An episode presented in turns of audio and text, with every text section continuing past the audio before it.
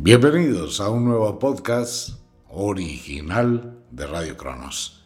Señales del fin del mundo. ¡Wow! Ese es un tema para pensar, es un tema para reflexionar, es un tema para meditar. Vamos a jugar a la charladita doble. Esta es una charladita que tiene que ver mucho con mis amigos de allá arriba y con la situación que está viviendo, atravesando el mundo. Entonces vamos a jugar a la charladita, ustedes y yo. Pero vamos a mirar, a mirar algo que es muy importante. Estamos a las puertas de un gran colapso mundial, como está ocurriendo en este momento en todos los países del mundo, donde hay una serie de situaciones que se acumulan de forma simultánea en lo que hablábamos en el oráculo al principio de este año, sobre ese conflicto social donde la gente ya no aguanta, donde la gente está a punto de explotar socialmente de la presión. En este momento, a esta hora, en muchos lugares del mundo, hay la angustia, la ansiedad, el desespero y la fijación ante cualquier evento para unirse el pueblo en un grupo increíble en contra del sometimiento, en contra de las situaciones, en contra de esas influencias nocivas. Y cada persona en su hogar pues empieza a mirar las imágenes dantescas de las situaciones que están ocurriendo y cómo esto va aumentando en la escala, en el nivel de profundidad. Me preguntaban algunos oyentes si estamos al borde de la Tercera Guerra Mundial. Digamos que estamos al borde de un colapso social en todo el mundo es el momento donde la gente se reúne como si fuera una sola unidad por la acumulación tan tenaz que ha tenido a través del tiempo. Se están presentando eventos, guerras, conflictos, situaciones económicas severas, pésimos gobernantes, se está presentando un sinnúmero de situaciones, pésimos gobernantes en todo el mundo que toman unas decisiones totalmente equivocadas en contra de los pueblos que los eligieron. Tenemos un problema geoeconómico severo, la restricción económica, la situación de tratar de vivir bien con muy poco, mientras otros tienen mucho. Esa desigualdad social, todo eso afecta tenemos un problema de salud mundial por falta de administración y tenemos un mundo que está en un caos de todas las áreas y es en todas partes, no hay una gran diferencia. Ya a esto tenemos que sumarle una cantidad de cosas que llegan como anillo al dedo, como leña seca a una hoguera, a avivar las llamas y a permitir que mucha gente se aproveche la ingenuidad, la ignorancia, la creencia, la fe de la gente que está desesperada. Entonces cuando uno está desesperado busca recursos, busca refugios, busca de qué asirse. Usted mira en su teléfono, en su computador una cantidad de noticias, imágenes difíciles de asimilar y empieza a decir, ¿por qué pasa esto? ¿Por qué está pasando esto? es cuando se aferra a algo, así sean mentiras, se aferra, considera y empieza su mente a decir, esto ya lo leí, esto ya sabía que iba a pasar. Oh, sí, es la señal del Apocalipsis, el libro de la Biblia. Miren, lo que habla el libro de la Biblia, bueno, para los oyentes que llegan recién a la sintonía. Me gasté 20 años de mi vida escribiendo el libro Mentiras de la Biblia. He leído la Biblia desde la primera letra hasta la última unas 15 veces. Fuera de otra cantidad de libros antiguos, el Mahabharata de la India, el Chan Chan, el libro del Popol Vuh, muchos libros de la cultura china, muchos libros antiguos de la cultura sumeria. Y, y profundicé en el tema del Apocalipsis. El tema del Apocalipsis es curioso. El Apocalipsis es el recuento de otros textos del Antiguo Testamento que fueron tomados y pegados allí para mostrar lo que supuestamente iba a suceder. Pero no es algo que sea profético, no es que el Apocalipsis, que se asemeja demasiado a lo que estamos viviendo, pues sea profético. No, pero para nada. Que la muerte de los niños, pero por favor, la muerte de los niños aparece en la Biblia casi cinco veces, en las matanzas de los niños como héroes. Ese es un tema muy viejo. Doloroso, terrible, cruel, claro, pero en la Biblia aparece ya muchas veces la matanza de los niños. La violencia impuesta por Josué no es diferente a la violencia que vemos hoy en día. Josué era un asesino, el sicario de Dios. Y se dedicó a ir y a asolar cuantas aldeas y poblaciones pudo. Y las mataba de la forma más sin misericordia. Tanto es así que llegó al extremo de matar a las mujeres que estaban embarazadas, abriéndoles el vientre, ¿no? Porque no le quisieron abrir las murallas de Jericó. Es una cosa muy tenaz. Usted puede leerse Siempre lo he dicho, a mí no me crea nada, pero coja la Biblia y léala. Por ejemplo, lea Josué 6, la guerra de Jericó. Una cuestión de un salvajismo, pues para la época, peor de lo que usted está observando hoy en su pantalla de las noticias que salen. Y no fue una sola población asolada, fueron miles, y no fue una guerra, fueron miles de guerras que están en la Biblia. Y es la Biblia la causante de todo este tipo de cosas que están pasando en este momento en el mundo por una serie de conceptos de adoctrinamiento, de fe y de creencia. Es difícil de aceptar, sí, muy difícil. Pero es que el Apocalipsis no es el libro del fin del mundo. El Apocalipsis es la narración real de lo que pasó en ese momento. Y tomando apartes del Antiguo Testamento. Que existían matanzas, Sí, que empalaban a las personas, sí, que decapitaban a las personas, sí, que destruían y mataban niños quitándoles la cabeza. Todo eso está en la Biblia. Mucha gente que está escuchando el programa puede echarse bendiciones y decir que soy un hereje o que soy el diablo. Siempre me lo han dicho. Pero es el momento en que invito a las personas a que tengan una actitud de una mente abierta ¿Por qué? Porque lo que vamos a seguir viviendo no va a ser tan fácil para ningún ser humano. Nos vamos a escandalizar de muchas cosas que vamos a asociar con el fin del mundo. Pero son cosas que ya pasaron, son cosas que han pasado y son situaciones donde el concepto religioso genera ese tipo de fanatismo. Hay que leer y hay que investigar que se presentan terremotos, claro. Que se presentan eclipses, es normal. Que hay erupciones volcánicas, también que la Tierra está entrando en un periodo bastante difícil a nivel cósmico y que tenemos una comunión de eventos que podrían decir que son señales del fin del mundo. Hace mucho tiempo estamos escuchando los sonidos en el cielo. Hay gente que los asocia con las cornetas del Apocalipsis. Y ahí es donde viene la otra parte de este tema. Existen una serie de eventos supremamente importantes que nos muestran que real y efectivamente algún tipo de suceso mega extraordinario está a punto de suceder en la Tierra. Esto puede suceder hoy, dentro de un mes, dentro de un año, dentro de 10 años, dentro de 100 años. Eso es muy cerca.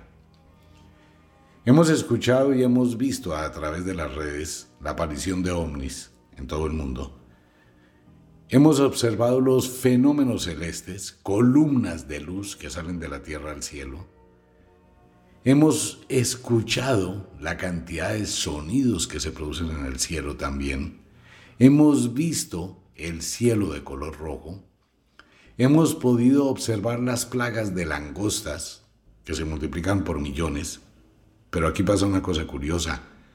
La gente ve la plaga de langosta, pero no sabe por qué. ¿Usted se ha puesto a preguntar cómo es posible que existan 200 mil millones de langostas en un solo momento? ¿Usted se ha puesto a pensar cuál es la razón de la naturaleza para que esto pase? Es lo mismo que cuando llega la plaga de las ratas cada 40 años. igualitico, porque son ciclos de la naturaleza. Solo que uno se queda con la situación y no mira lo que hay de trasfondo de ello. Entonces empieza a tener una cantidad de asociaciones absurdas y a suponer cosas, lo que hemos dicho siempre. Uno nunca debe suponer nada, debe tener pruebas. Entonces hay una asociación, por ejemplo, ahora se está creando un fenómeno mental increíble, pero es increíble, la gente definitivamente tiene que parar ese afán de pensamientos y analizar las cosas con una claridad absoluta. Que van a llegar tres días de obscuridad, lo dice una cantidad de gente que habla, que tiene, que son influencers, que tienen redes sociales, lo dicen los pastores, los evangélicos, los curas, para aprovecharse la ingenuidad de muchas personas que tontamente consideran que los tres días de obscuridad hacen relación a la ausencia de la luz. Ok, ¿cómo serían las posibilidades, probabilidades físicas para que la Tierra tenga tres días de obscuridad? ¿Y usted sabe qué pasaría si eso ocurre? la temperatura se bajaría entre 4 y 12 grados. El planeta se congelaría prácticamente. Sería la muerte de casi todo. Entonces, ¿qué tendría que ocurrir para que eso sucediera? Que algo muy grande, más grande que la Luna, estacionario, orbital, una especie de escudo mega gigantesco, tapara el Sol se colocara entre la Tierra y el Sol todo el tiempo durante tres días para que la luz del Sol no llegue a la Tierra. Ok, ¿y eso puede existir? Bueno, sí, una nave mega gigantesca a nivel extraterrestre. Mire, adicional con este tema de los tres días de oscuridad, eso es un carretazo. Venga, le cuento, el libro de Joel, o Joel, como usted quiera pronunciarlo en la Biblia, Joel 2, 31. Dice, abro comillas, el sol se convertirá en tinieblas y la luna en sangre antes que venga el día grande y espantoso de Jehová. Esto hace relación a los tres días de la muerte de Jesús en la cruz, de la oscuridad, ¿no? Fuera de eso, esto también lo copia Mateo, Marcos, Lucas, el Apocalipsis. Repiten la historia, pero hay más, porque esto no es solamente en una parte. Y lo relacionan con los desastres que está viviendo el mundo y los relacionan con lo siguiente.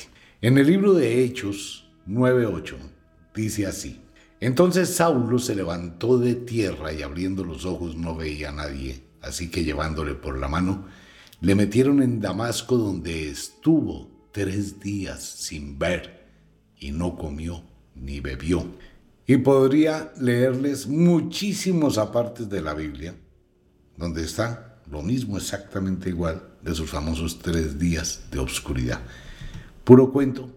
A ver, esas asociaciones, los tres días de obscuridad, la muerte de Jesús, al igual que las matanzas de los niños. ¿Usted por qué cree que el 28 de diciembre se celebra el Día de los Inocentes?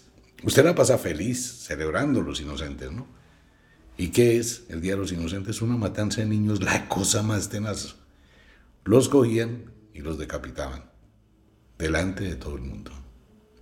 Pero esto es solo un comentario para que usted piense, analice que no es el fin del mundo y muchísimo menos una visión apocalíptica que es de mentiras. Una persona que esté allí con su teléfono celular y esté conectada a Facebook, a Twitter, a Instagram, a TikTok, tomó el video, terminó de grabar el video y le hizo clic y automáticamente ese video está en todo el mundo. Miles, millones de personas lo están observando. No alcanzan a pasar cuatro segundos entre el momento que el evento ocurre y que la gente se entere. No pasan. Entonces imagínense la cantidad de información que está recibiendo la gente. Pasó algo en España, en Barcelona. Un segundo después todo el mundo lo sabía. Pasó un evento en Turquía, todo el mundo lo sabe. Pasó un evento en Colombia, todo el mundo lo sabe. La información, no, la velocidad de la información. Pero eso lo que hace es confundir a la gente. Y eso lo que hace es generar más ese sentido de apatía contra muchas cosas. ¿Por qué? Porque somos dados a imitar. Hay gente que sale a marchar porque alguien los convocó a la marcha, pero no saben realmente por qué marchan, por qué se manifiestan, por qué pelean. Entonces, esa es la división que va a tener el mundo.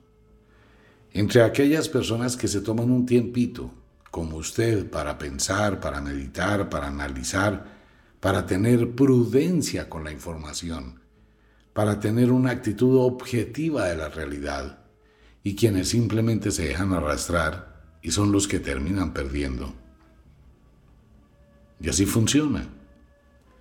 En este momento hay un gran temor en muchos gobernantes en el mundo, pero es un temor que se llama miedo, que se llama terror, que están asustados. Muchísimos están temblando de miedo. Puede ser el presidente de un país, puede ser un comandante, puede ser el que sea, pero siente miedo. ¿A qué? Al pueblo. Le siente miedo al pueblo, porque los pueblos se levantan. Y cuando un pueblo se levanta, no hay forma de controlarlo. ¿Por qué? Porque eso produce un universo increíble. Se forma una sola entidad. Eso es un problema. Y es lo que está pasando en esta división en el mundo, en este momento, hoy, ahora, por lo cual hacemos este programa. Las escenas son dantescas, terribles, condenables, repudiables desde todo punto de vista. Pero hay que tener prudencia en la información. Hay que tener cierta actitud reflexiva antes de dar por hecho algo. ¿Qué va a pasar en los próximos días donde la gente se dé cuenta que cometió una serie de actos por una información equivocada? ¿O cómo hacemos cuando alguien asusa a las personas, las indispone en contra de alguien, les genera esa presión, les muestra un blanco al que hay que atacar y después se da cuenta que se equivocó. Así está pasando en este momento, porque la gente no tiene un poquito de prudencia, no tiene un poquito de control, lo que hemos hablado muchas veces dentro del programa, y esto se aplica a la vida de cada ser humano. Uno está de mal genio y uno puede decir muchas cosas que se le vienen a la cabeza sin medir consecuencias, sin medir palabras. Eso es falta de control. Hay que aprender a tener ese control. Uno puede contestar un mensaje, enviar un mensaje alterado, airado, incómodo, y llegar a decir cosas que ofendan mucho a otra persona, o a herir a otra persona. O puede uno cometer el oso de escribir cosas sin sentido y después buscar justificaciones. O puede hacer actos que lo ridiculicen, que quede en evidencia algún tipo de trampa, algún tipo de engaño que muestra que esa persona no es honesta, ni legal, ni leal. ¿Por qué? Por no pensar. Entonces la gente cuando no piensa es muy fácil de manipular, pero no se dan cuenta que están haciendo algo que no tiene sentido y que no debe ser así. Somos tan rápidos para las explosiones pero tan lentos para el control, para el análisis, para la objetividad, para tener un pensamiento real, para dialogar. Ahora bien, la segunda parte de esto que tiene que ver con mis amigos de allá arriba. Mire, usted es libre de aceptar o no este tipo de información. No soy mensajero de ningún extraterrestre, ni mucho menos.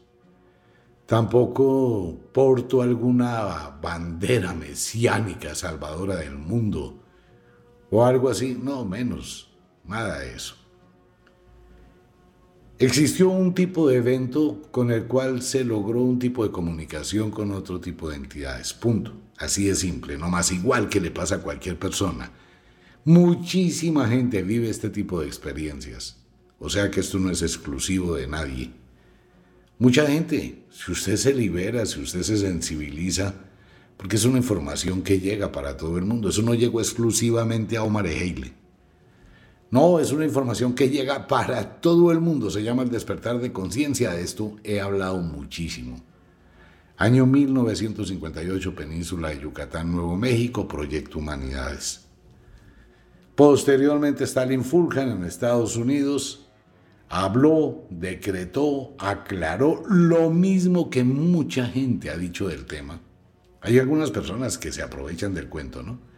Y entonces colocan banderas, yo soy el enviado, yo soy un contactado, los hermanos mayores me hablan y a través de mí, porque yo soy el Mesías, el mensajero, el Salvador del mundo. Nada, eso es para todo el mundo. Todos tienen la misma recepción de este tipo de información. Cuando Stalin Fulhan habla, allá en la entrevista, y lo deja escrito en el libro, ¿cómo es la información? Aunque él sí tuvo contacto físico con extraterrestres. Y de igual forma dejó postulado lo que estoy comentando. Hay mensajes que son enviados para que el que quiera captarlos los reciba y piense. Se llama el despertar de conciencias. Proyecto Humanidades. ¿Qué significa esto? Los extraterrestres han estado siempre rondando la humanidad, algunos de ellos nunca se fueron. Hay seres intraterrenos dentro del fondo de la Tierra y hay seres extraterrenos. No van a intervenir, jamás van a involucrarse nunca van a tomar partido en las decisiones de los humanos. Así mucha gente hable de una cantidad de sectas, de una cantidad de cosas. Mire, les voy a decir algo. Los Illuminati y todas estas sectas, toda esta serie de grupos, la Sociedad de la Niebla, los multimillonarios del mundo, la gente que está en otro estatus, que maneja el planeta de otra forma, ellos no toman partido. Ni siquiera van a ver por televisión lo que está pasando porque no les importa un carajo. Y tampoco tendría por qué importarles. ¿Por qué? Porque están en un nivel de conciencia diferente al común de la gente. ¿Quiénes están en un nivel de conciencia diferente al común de la gente? Los que en este momento se salen de ese mundo, se aíslan, se quedan a un lado y no toman partido. Una cosa es la gente que informa, el periodista, el comentarista, el comunicador social. Otra cosa es la gente que escribe, que toma partido, que se mete, que dice un comentario, que ataca al uno, defiende al otro, defiende al otro, ataca al otro. Y se produce una guerra, un conflicto de polaridad. La Tierra generó una raza y esta raza a su vez se desarrolló, que fueron los hiperbóreos, de una manera muy especial con una gran e infinita sabiduría. Digamos que es una raza híbrida entre extraterrestres y humanos.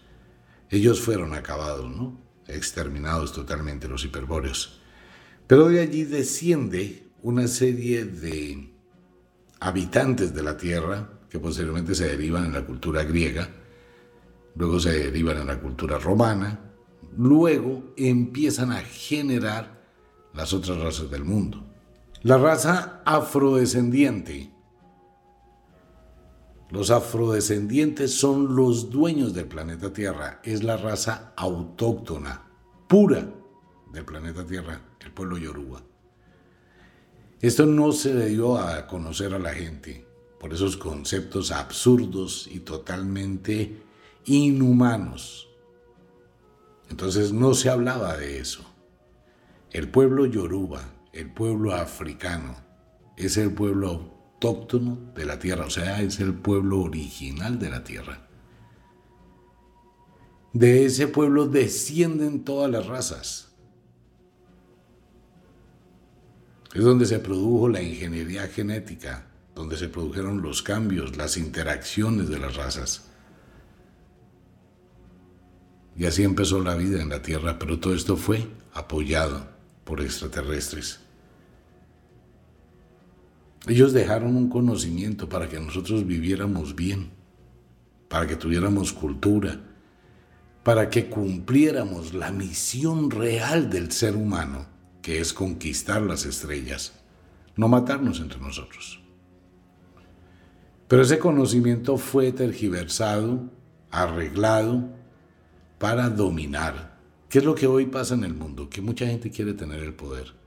El mundo nombra un presidente en un país. El presidente cuando está en campaña promete, vamos a salir adelante, somos el pueblo, es la mejor nación, voy a luchar por ustedes, voy a hacer su apoyo, voy a dar lo mejor voy a entregarles, voy a no sé qué y voy así sé cuándo, y se funde con el pueblo y el sentir del pueblo. Y le pone ganas al discurso, y grita, y vocifera, y cambia la tonalidad de la voz para que usted se estremezca, porque yo voy a sacar este país adelante. Entonces eso produce un efecto psicológico, ¿no? como que imprime poder. Igual es la misma técnica que utiliza mucha gente para vender a Dios. Hermano, es el día de la iluminación de nuestro no sé qué. Y ponen una tonalidad de voz así para imprimir. Pero ¿qué pasa después de que lo eligen? Se convierte en un verdugo de su pueblo.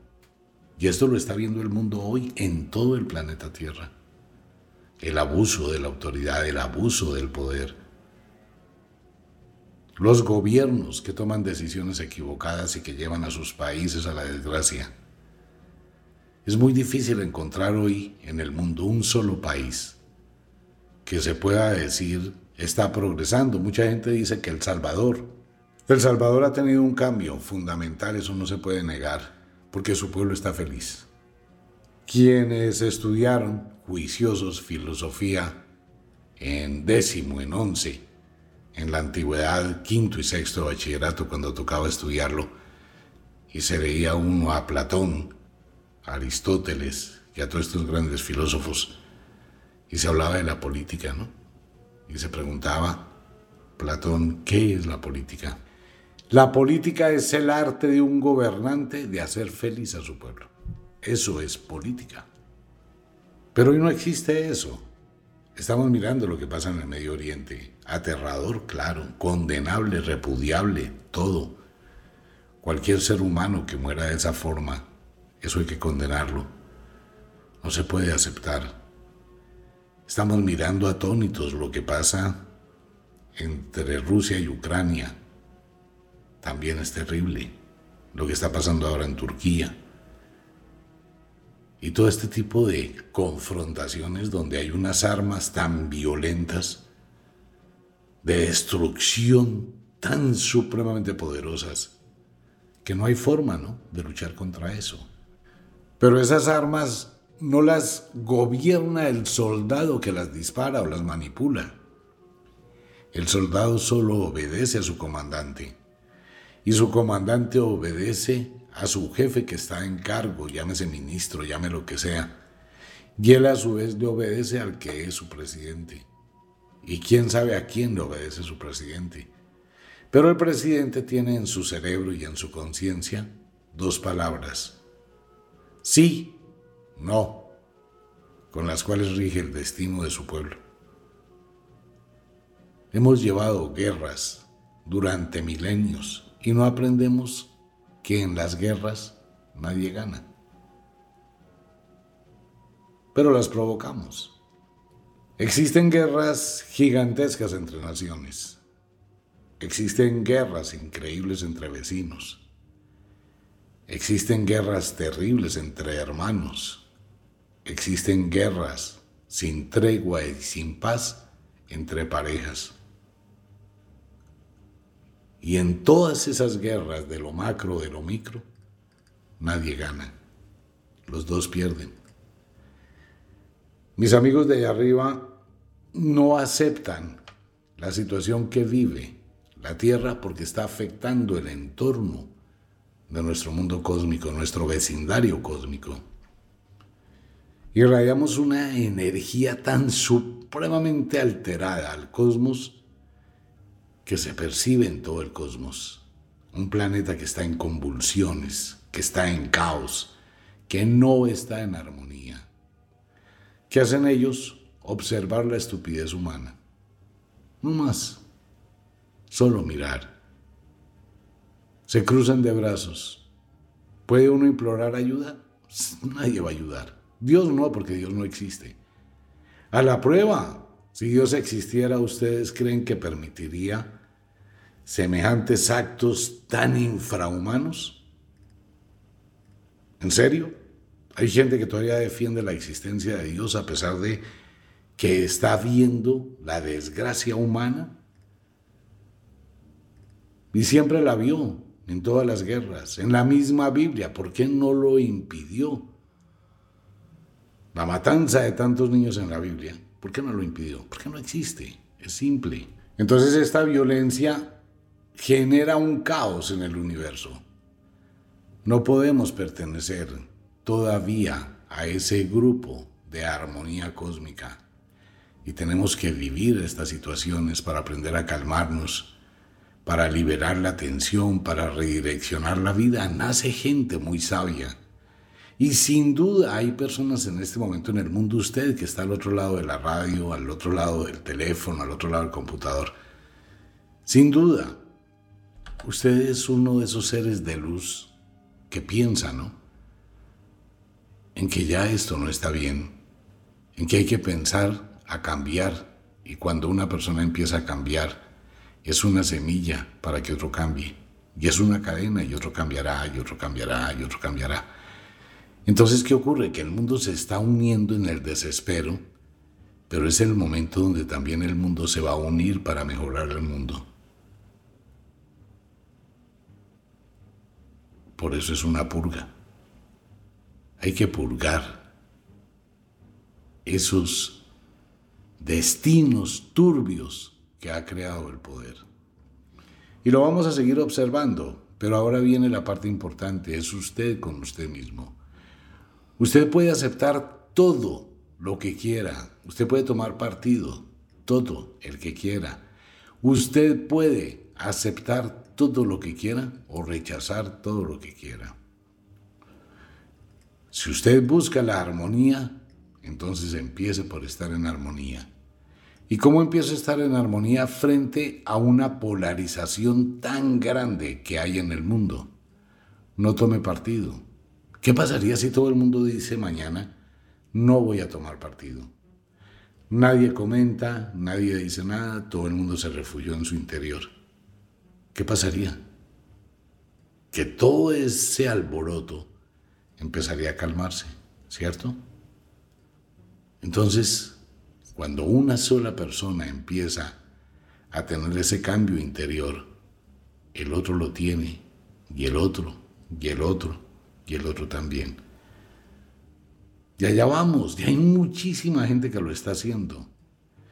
Hay muchísima gente que invita a la prudencia, que invita a la reflexión, que invita al pensamiento, que invita a mirar, a analizar, a ser objetivo, a mirar los dos extremos de la balanza, sin tomar partido.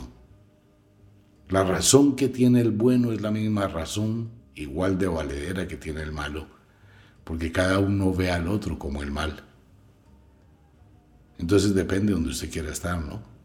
Por eso se polariza el mundo. Y debe ser así. Sí, claro, debe ser así. En este momento vamos hacia los extremos, totalmente los extremos. En este momento la balanza está inestable y tendrá que buscar la armonía. ¿Y cómo va buscando la armonía? Dejando, despejando, soltando. Pues si los dos platos están llenos y la balanza se va a romper, pues la balanza es muy inteligente y empieza a sacar de los dos platos a los lados y los dos platos van acercándose. Y cuando se acercan, el vaivén que está produciendo la inestabilidad se va frenando hasta que llega la armonía. Pero siguen existiendo los dos platos, porque solo puede existir armonía cuando hay dos, siempre, luz y oscuridad. No se deje llevar por el temor, ni por la angustia, ni por la ansiedad, ni se ponga a pensar que es el fin del mundo. Ni se deje arrastrar por las situaciones dantescas y dramáticas que pueda llegar a observar. Y tampoco le dé credibilidad que esto es el fin del mundo según el Apocalipsis. El Apocalipsis es un libro que hablaba de lo que estaba pasando en ese momento. Escúchese los programas de Spotify Mentiras de la Biblia. Léase el libro Mentiras de la Biblia. Busque Josué en la Biblia y léaselo, solamente ese pedacito nomás, esa parte de Josué que es supremamente salvaje. Y se va a dar cuenta que lo que usted lee ahí es lo mismo que está pasando hoy. Y de ahí fueron tomados algunos episodios para hacer el libro del Apocalipsis. Que los días de oscuridad, no, no llegan los días de oscuridad. Que van a existir terremotos, claro, muchísimos. Desastres naturales, muchísimos. Que si el calentamiento global, mire, esto tiene 20.000 nombres, cambio climático, calentamiento global, deshielos, desastres naturales, abuso del humano sobre la naturaleza, y le han colocado una cantidad de arandelas y esto tampoco es nuevo, esto viene desde hace muchísimos años, pero la gente no lee. La gente solo mira lo que le están diciendo hoy, pero no se toman el tiempo de, venga un momentico, yo voy a comer carreta. Lo he dicho desde que empecé a hacer radio, hace cuarenta y pico, casi cincuenta años. A mí no me crea nada. Investigue. El cambio climático han hablado de esto desde 1700 y pico y ha sido una bandera para mantener un control de muchas cosas. La Tierra se autorregula muy fácilmente. ¿Aumenta la temperatura? Sí, va a aumentar más, todavía mucho más, porque es el final de un verano cósmico. Mire, ¿qué pasa? Rápidamente vuelvo y les cuento la historia, el cuento, y por favor investigue. No me crea lo que voy a contarle, pero investigue. ¿Qué pasa cuando hace demasiado calor en la Tierra? Rápido, esto no es una cuestión de una cantidad de estudio y una cantidad, no, es muy simple. ¿Qué pasa si hay mucho calor en la nevera? Se derrite el hielo. ¿Ok? Perfecto. ¿Qué pasa si la Tierra se recalienta? Pues se va a derretir todo el hielo que hay en las montañas, toda la nieve, todo eso se va a derretir. Los témpanos de hielo, todo. ¿A dónde va esa cantidad de agua dulce? Pues esa cantidad de agua dulce va al mar Correcto. No, y el mar va a subir el nivel, pues, y va a destrozar todo. No. Así se derrita todo el hielo que hay en el mundo, todo el mar, todos los océanos no subirán más de unos 40 centímetros, a duras penas. Que se derrita todo. Ok, pero va a derretirse por el calor. ¿Qué pasa después? Pues que la Tierra se va a chicharrar, porque hay mucho calor. Mm, no va a ser totalmente lo contrario. El agua dulce, voy a ser de estilo profesor de clase, el agua dulce, niños y niñas, el agua dulce no se mezcla con el agua salada. ¿Oyeron? Entonces el agua dulce va a quedar como una capa encima del agua salada. Tarea de química para todos los alumnos. Coja y hace agua salada, bien salada, y agua dulce, bien dulce, en dos vasos. Le va a colocar tintura azul y amarilla. Azul al agua salada, amarilla al agua dulce. Y luego va a colocar en otro vaso y va a regar el agua dulce y el agua salada y se va a dar cuenta que no se mezclan. Por las moléculas, las partículas y todo. Entonces el agua dulce va a flotar encima del agua salada. ¿Qué es lo que hace el agua salada en la Tierra? El agua salada en las corrientes oceánicas transporta el calor alrededor de todo el mundo, como la corriente de Humboldt. Son ríos dentro del mar y se mueven ¿no? y rotan, transportando el calor y el frío. Cuando el agua dulce tapa al agua salada, ¿Qué ocurre? Pues que estos ríos se ralentizan y la temperatura de la Tierra empieza a descender. ¿Y entramos a qué? A una era de hielo. Muy al contrario de una época de calor, entraremos a una época de frío. Como esa película un día después. Así más o menos. Y en ese momento entonces, ¿qué ocurre? ¿Qué pasa? Pues que en ese momento ocurre algo increíble. El agua dulce es la que se congela y se empieza a congelar otra vez la tierra.